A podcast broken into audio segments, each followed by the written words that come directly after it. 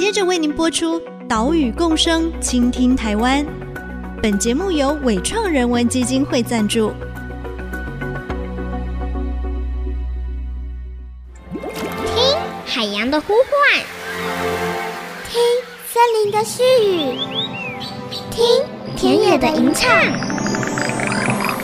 听见这座岛屿的声音，说出和岛屿对话的故事。岛屿共生，倾听台湾。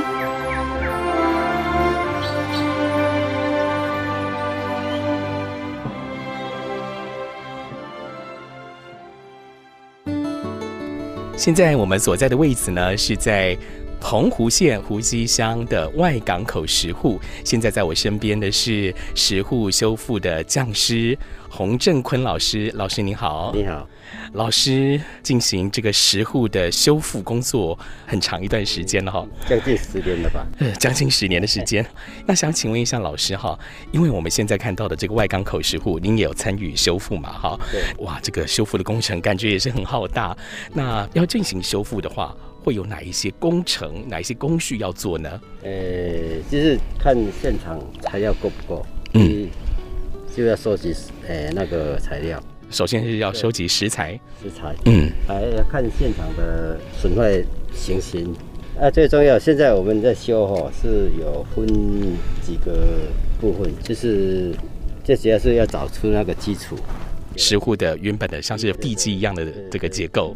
先就是把基础做好。我们现在工班有五六个，有有五六个，哎，哎，每一个人都负责不一样的那个哎工作程序。就是像我是找最基本的石沪的形式，就是基础啊，还有一个我那个孙子他们是做墙哦，还有我弟弟是在做铺面的，铺面，嗯，对对，他一般的一他们是找这些材料来给师傅做。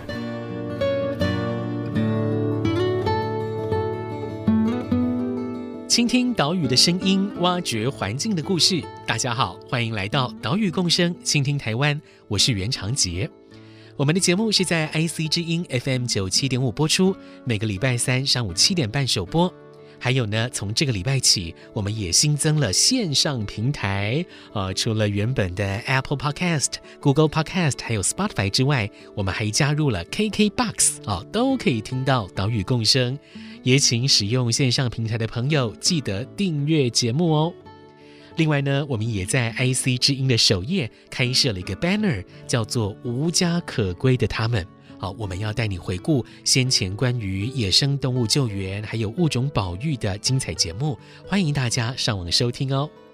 今天呢，我们接着上礼拜的主题，带你来看离岛出走工作室，他们是如何进行澎湖石沪的修复跟保存工作。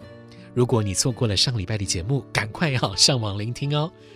刚刚我们听到的就是跟离岛出走有合作的石沪匠师洪振坤老师的一段专访。洪老师他是澎湖人，住在湖西乡的红螺村。他的家族呢，就有一口石沪，叫做沪仔头沪啊。这座石沪是位于红螺湾的潮间带。他小的时候就跟家人一起寻石沪，也学到了修石沪的技法。我们小时候都是在，诶入秋以后哈，大人都会邀着一些有骨魂的人，要一起来修了啊。哎，啊，所以我们那个时候是搬石头来，是一起来搬那搬运那些石头。嗯、啊，最主要是我们在看那个大人在修。老实讲哈，修石傅我们也都不在意，因为这个是我们早期人哈，他应该会做的一些事。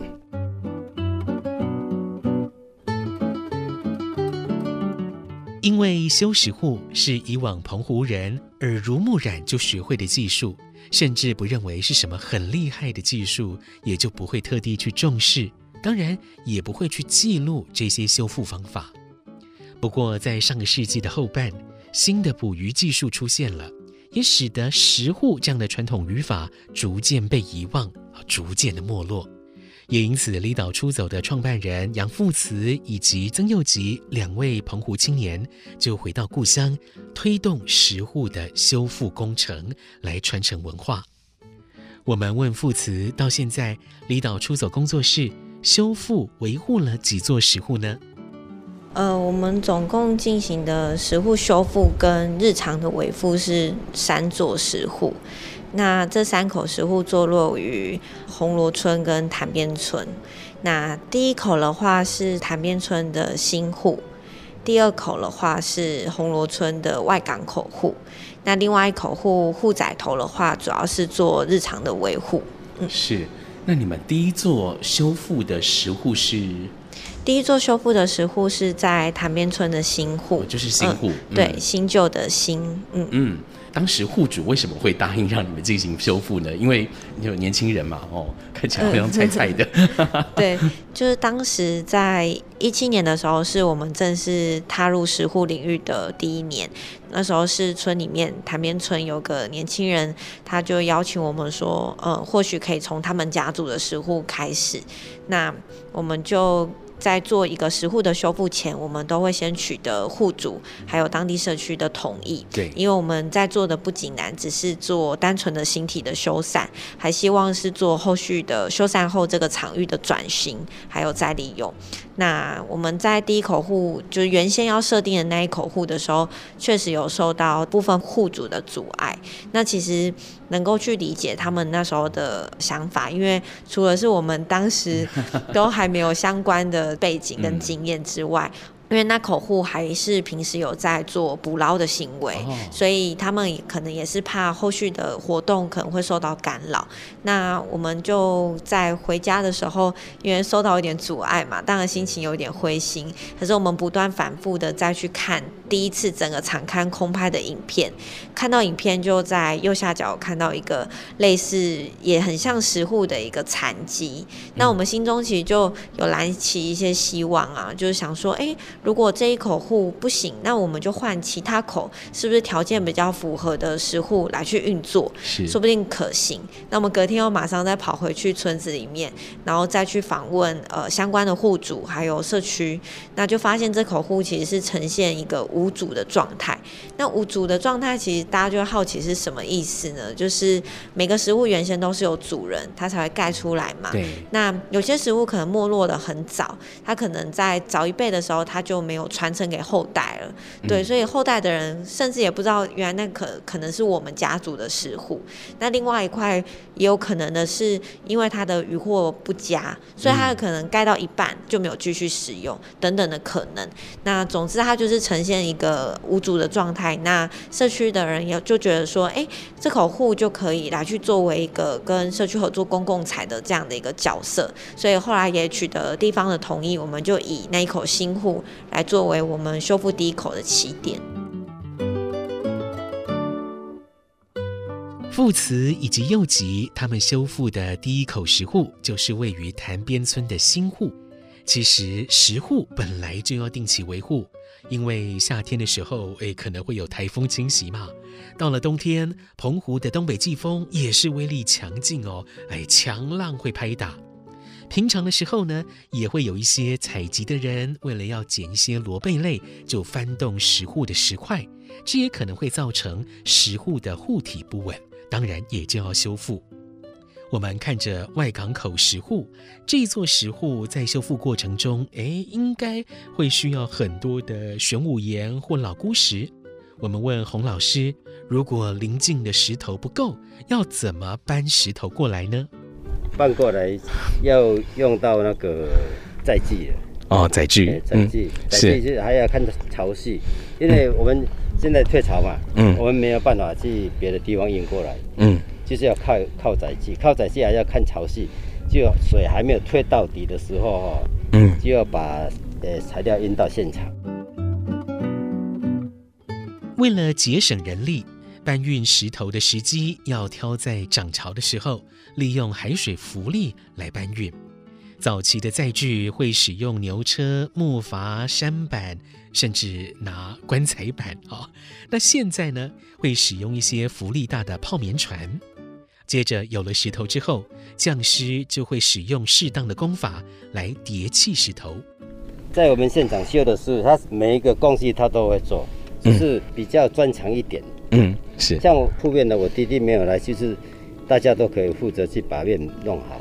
啊，铺面他这个工作最后的完成工序是铺面，铺面这个工作也很重要，是。因为最后他就要把那个石头塞紧，嗯，不让它摇晃，是。因为在水里面就跟陆地的是不一样，陆地的是风，只要你重量够，它就会不会倒下，是，啊，在海海里面它有波浪，嗯，波浪那个水一打。是有力量的哈，力量的。会整会把附体把它摧毁，哇。所以有一些技巧，像最后修边，它又要有一些那个小石块，塞缝，台语叫做挤压，就是最后那一块。是，还有一些小细缝，我们还是会塞，嗯。可是那个要靠师傅的经验，看它的那一些那个缝隙的大小，看缝线大小，然后找合适的石头来搭配，找它合适的角度，对不对？对对对。哦，其实这个都很需要经验的。嗯，像我们这里做在铺边的时候，在比如说墙体，墙体我们都是以立的方式哦来堆叠，因为立的方式它越晒越紧。嗯啊是。它像那个铺面也是一样，铺面是用长方形的直接。是塞在下面结构。是，也是用力的方式，可是力的方式，它比较是呃、欸、把那个石头往外张，嗯嗯，往外张，哦，让它结构比较稳固一点。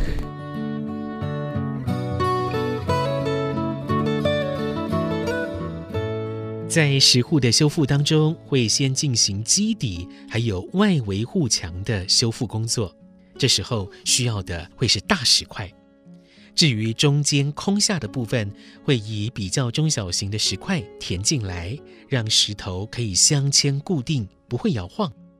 最后呢，是要修整表面，让巡护的人可以在石护上面行走。哦，这一些修复工作都是需要经验累积。下一段节目，我们继续带你来看澎湖石护的修复故事。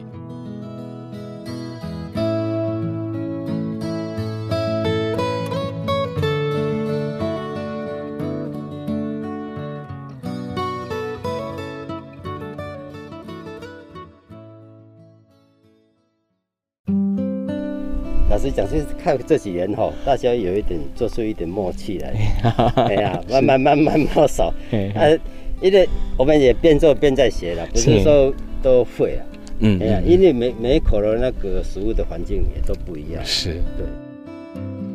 IC 之音 FM 九七点五，欢迎回来，岛屿共生，倾听台湾，我是袁长杰。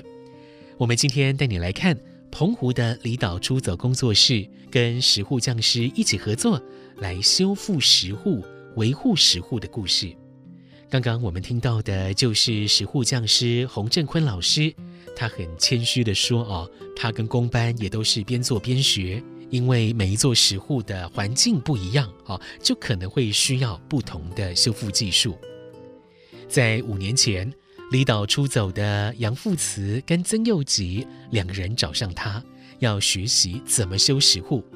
但其实洪老师啊，已经将近有二十年没有修过石护了。他看到这些年轻人愿意天天泡在海水里面哦，学修石护，记录修复的方法，他内心啊是非常的高兴。当然是很高兴啊，因为这几年跟他们年年轻人合作，我们做了，他们有记录。早期我们都口传而已，这根本没有什么文献可以考据啊，啊，所以。由他们来记录要怎么做，要怎么搬运，那技巧，那个石头的摆设，诶，还有那个工具的应用，他们都记录得蛮详细。现在哦，我们都不怕，反正我忘记了，有他们。二零一七年，富慈又吉跟着洪老师，先修复了潭边村的新户，接着呢，又修复红螺村的外港口石户。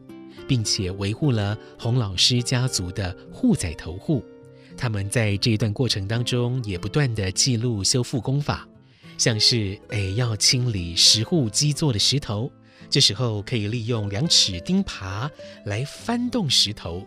或者呢，用拔钉器哦，插到石头跟淤沙之间的缝隙里面，然后用双手用力透过杠杆原理翻动大型石块，再调整成适合的角度。这一些作业过程，离岛出走都有详细的记录。除了石沪的修复跟调查工作之外，他们也跟红螺社区合作，来找回过去的渔村记忆。呃，我们当时在做第一口石沪修缮的时候，那时候其实就是很积极的在找，那本岛有没有还会这样子修复石沪的有组织性的工班，可以来教导我们这些年轻人一起来做修复。嗯，那时候就找到了现在本岛唯一还有组织性工班的石沪匠师，就在红螺村这个地方。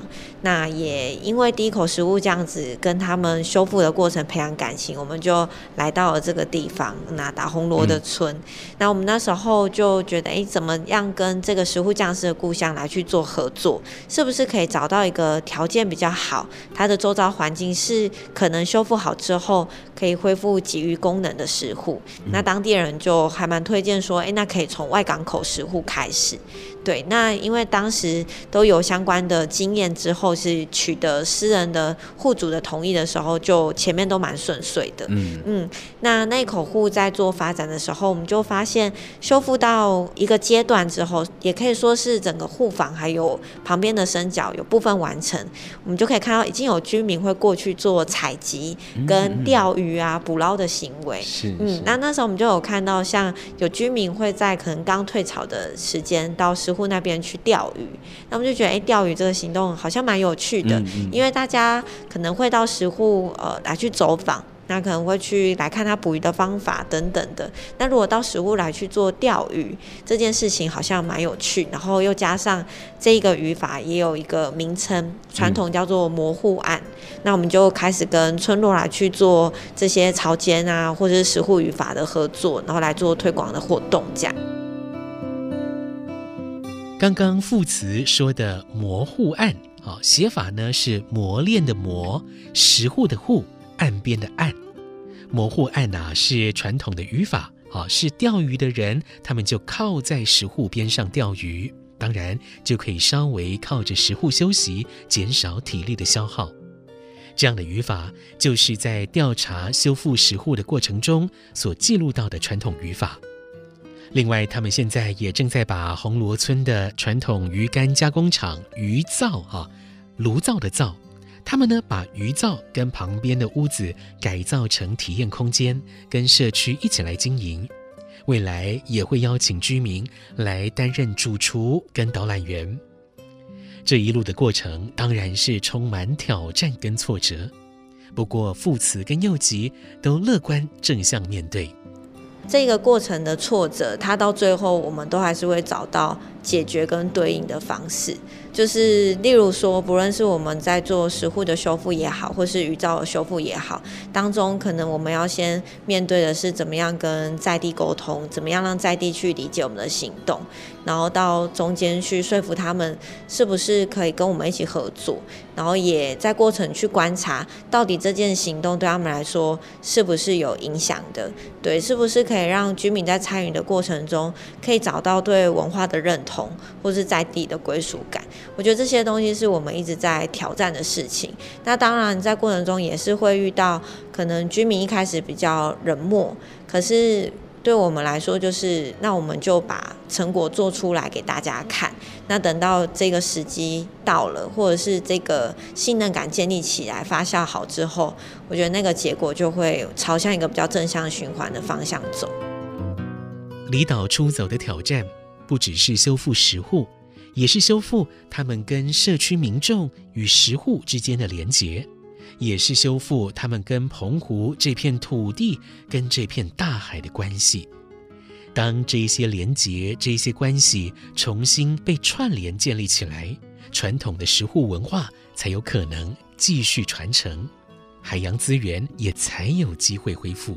我觉得从如果是像石户的话，慢慢的看到石户的形体建造好了之后，就可以看到周遭潮间带的环境，它也被整理干净，然后石缝之间其实有非常多的一些小生物们进驻，就可以看到一些小虾、小鱼，有一些贝类。那另外一个是可以看到老一辈的居民，他们真的也会到石户里面去采集一些已经成熟，然后体积大小也许可的一些呃渔获。那就可以看到，哎，他慢慢的这样子过去的这样的生活样貌去找回来。那时候印象深刻是，我们修复好的食物，其实都还是会到现场去走一走、看一看，然后看它状况如何。对那有一次，我们就走快要接近的时候，就发现有一个九十几岁的一个阿妈，她在里面做采集的工作。她远远看到我们，就说：“哎，这个食物是有人的哦，你们不可以太靠近。”那其实当时我们就觉得，哎。这个食物是我们修复的啊，怎么会就是受到这样的反弹？而且我们在修复前都会去做好呃这些户主的许可。那后来才知道，原来他是呃算是户主的一个原相关人的一个远亲。哦、对，然后因为阿妈在我们在修复的时候，那一年她脚刚好受伤，所以她都没有来草间带去走动，所以她不知道原来食物已经修好了，然后或是我们修的。那、嗯、后来隔天又去找她聊天，她就说她原本刚下。草间的时候还以为她走错地方了，对，因为没想到食物修好，然后她那时候就讲一句我觉得很感动的话是，她说这个食物是她小的时候跟她的家人爸爸妈妈还有弟弟最常玩乐的地方，可是他没有想到，可能在他五十几岁的时候没落的这个场景，在他九十几岁的时候会再找回来，对，那听到那时候我就觉得是。我们跟着当地人一起把过去的样貌找回来，又一起找到他在这个时代当中可以去赋予大家的意义。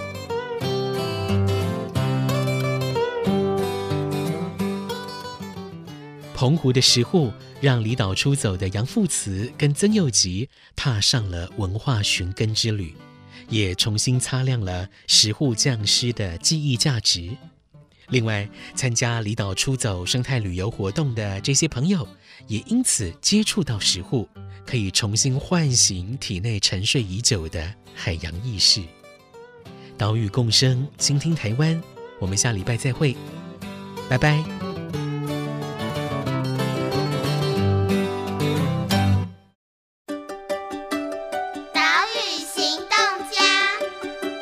我是离岛出走的共同创办人傅慈，那相信大家在夏天的时候，可能都会选择到离岛去旅游。那在垃圾的承载量来说，离岛负担没有办法负荷量这么大。大家如果出外旅游的时候，或许可以自己携带，可能像牙刷啊这样子的备品，然后选择不要去使用就是饭店所提供的，这样同时也可以减少资源的消耗跟废弃物的产生。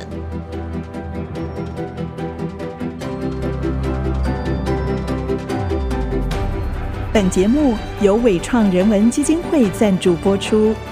伟创人文基金会秉持永续的经营承诺，邀请您一同为这片土地发声，促进人与自然的平衡与和谐。